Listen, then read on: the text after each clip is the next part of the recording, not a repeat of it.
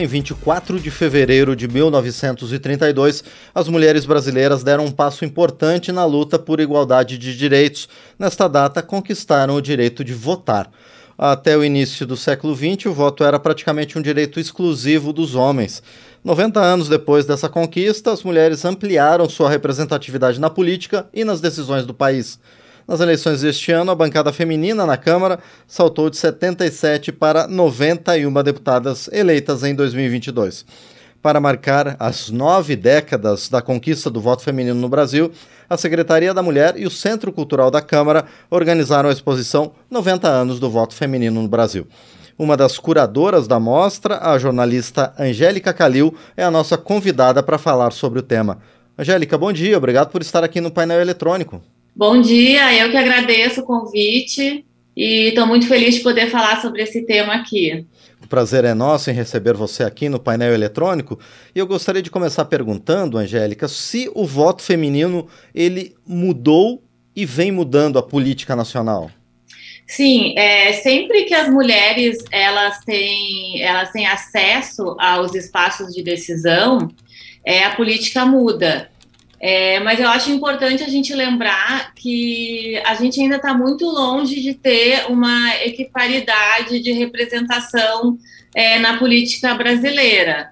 Né? A, a, a, gente ainda tem, a gente melhorou né, um pouco, isso é, é um motivo de comemoração nesse ano, porém ainda tem, a gente tem um longo caminho a percorrer. Pois é, Angélica, é justamente sobre isso que eu gostaria de perguntar agora. Por que, que as mulheres, sendo mais de 50% do eleitorado não são representadas da mesma forma, não, não apenas aqui na Câmara dos Deputados, mas nas assembleias legislativas e especialmente nas câmaras de vereadores de, dos municípios aqui do país. É, é porque a, a, nossa representatividade política ela reflete a, a cultura da sociedade, né? E ainda a gente tem uma sociedade que vê a mulher como coadjuvante.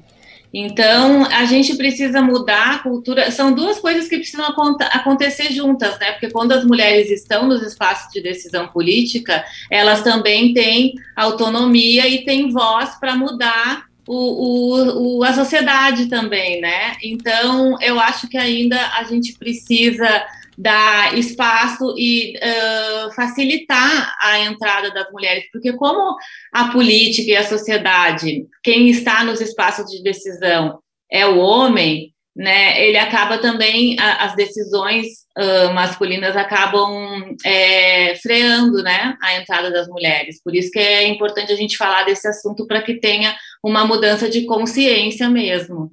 E, e Angélica, o que que representa a entrada de mais mulheres na política, elas mudam a pauta da política? Outros Sim. temas são debatidos?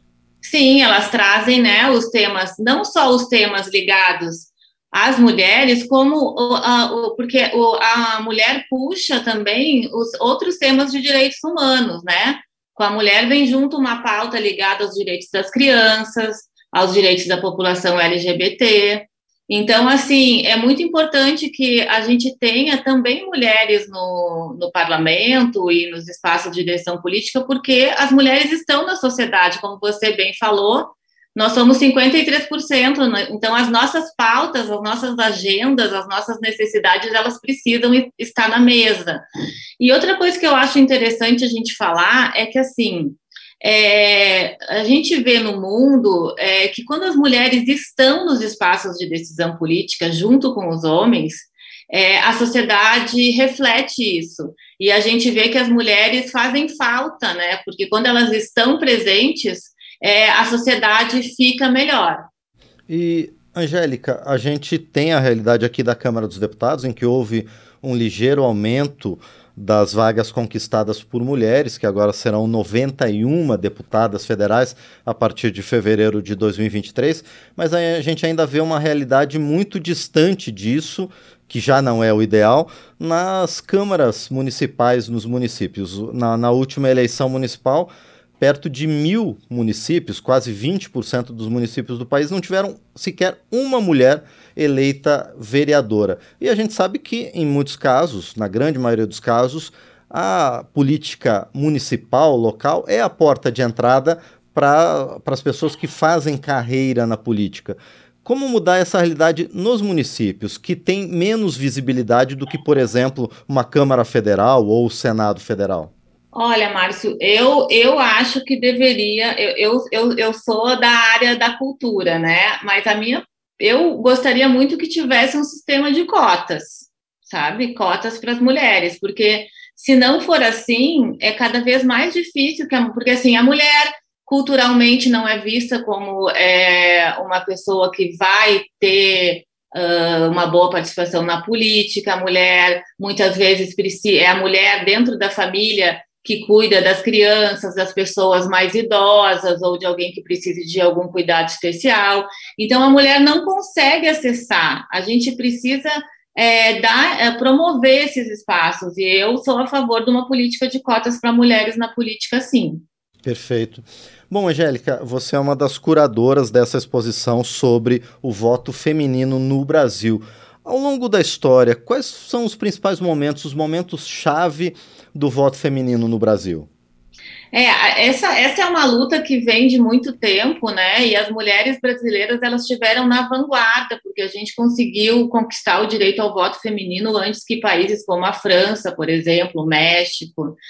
E então é, foi uma luta que veio de longe, né? Mulheres de outras gerações anteriores às mulheres de 30 já estavam nessa, nessa batalha.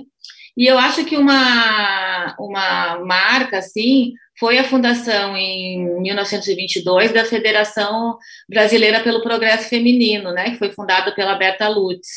E a partir daí elas começaram mesmo um lobby, uma muitas ações, né? Elas chegavam a, a entrar em aviões na época que a aviação estava começando ainda, elas entravam em aviões e, e, lançavam lá de cima folhetos sufragistas, né? Folhetos pelo direito ao voto feminino.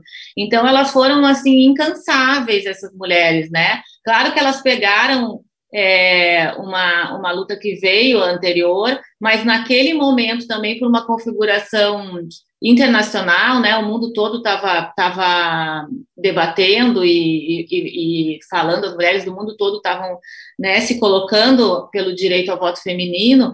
E aí teve essa, essa, essa força, né, que nesse, nessa década entre 22 e 32, quando a gente conseguiu conquistar o voto foi muito forte. E é importante lembrar também a atuação fundamental das mulheres do Rio Grande do Norte, que tiveram ali, teve ali um movimento de vanguarda pelos direitos do voto feminino que veio até de antes, né? Então é, é muito bom lembrar que as mulheres nordestinas do Rio Grande do Norte tiveram uma participação muito importante.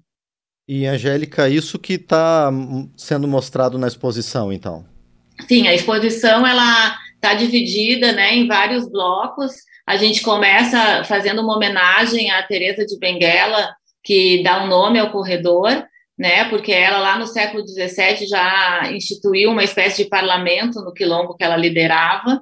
Então é uma homenagem que a gente faz também às mulheres negras brasileiras na política, e depois a gente fala um pouco de, de mulheres no mundo, né, mulheres no cenário internacional, que também falaram, né, que já começaram a, a a lançar essa essa, digamos assim, agenda, né, pelo voto feminino. Depois, assim, a fundação da, da federação, é, a, o protagonismo das mulheres do Rio Grande do Norte, quem foram, né, a gente coloca lá quem foram as mulheres que, que, que se dedicaram para isso aqui no Brasil. E a gente fala também um pouco no final da exposição da, do problema da violência de gênero na política brasileira. Bom, perfeito. A gente conversou então com a jornalista Angélica Calil, uma das curadoras da mostra que marca a conquista do voto feminino no Brasil em 24 de fevereiro de 1932, portanto, há 90 anos. Angélica, mais uma vez, quero agradecer por sua presença aqui no painel eletrônico e quero parabenizar pela montagem dessa exposição junto com a Secretaria da Mulher e com o Centro Cultural da Câmara dos Deputados. Muito obrigado, Angélica. Eu que agradeço e convido a todos uh, para visitar a exposição. Com toda certeza. Essa foi a jornalista Angélica Calil, uma das curadoras da mostra que lembra os 90 anos do voto feminino no Brasil, aqui no painel eletrônico.